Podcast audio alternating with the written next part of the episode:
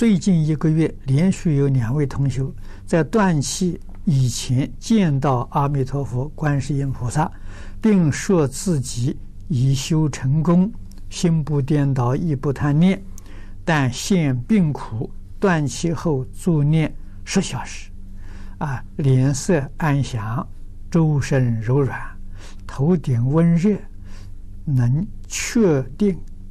啊，一定往生西方吗？如果这些瑞相是真实，就可以确定。啊，这个确定呢，在他自己，啊，自己说明他临终时候见佛，啊，他跟佛走了，啊，这个就是确定往生。如果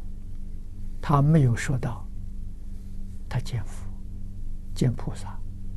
那么有这些啊柔软呐、顶头发热这些瑞相啊，不一定是往生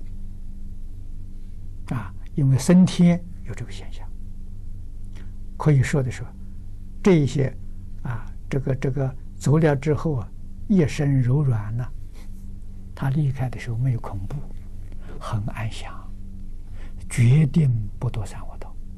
啊，这个可以肯定啊，说出自己。佛菩萨来接引，这决定往生。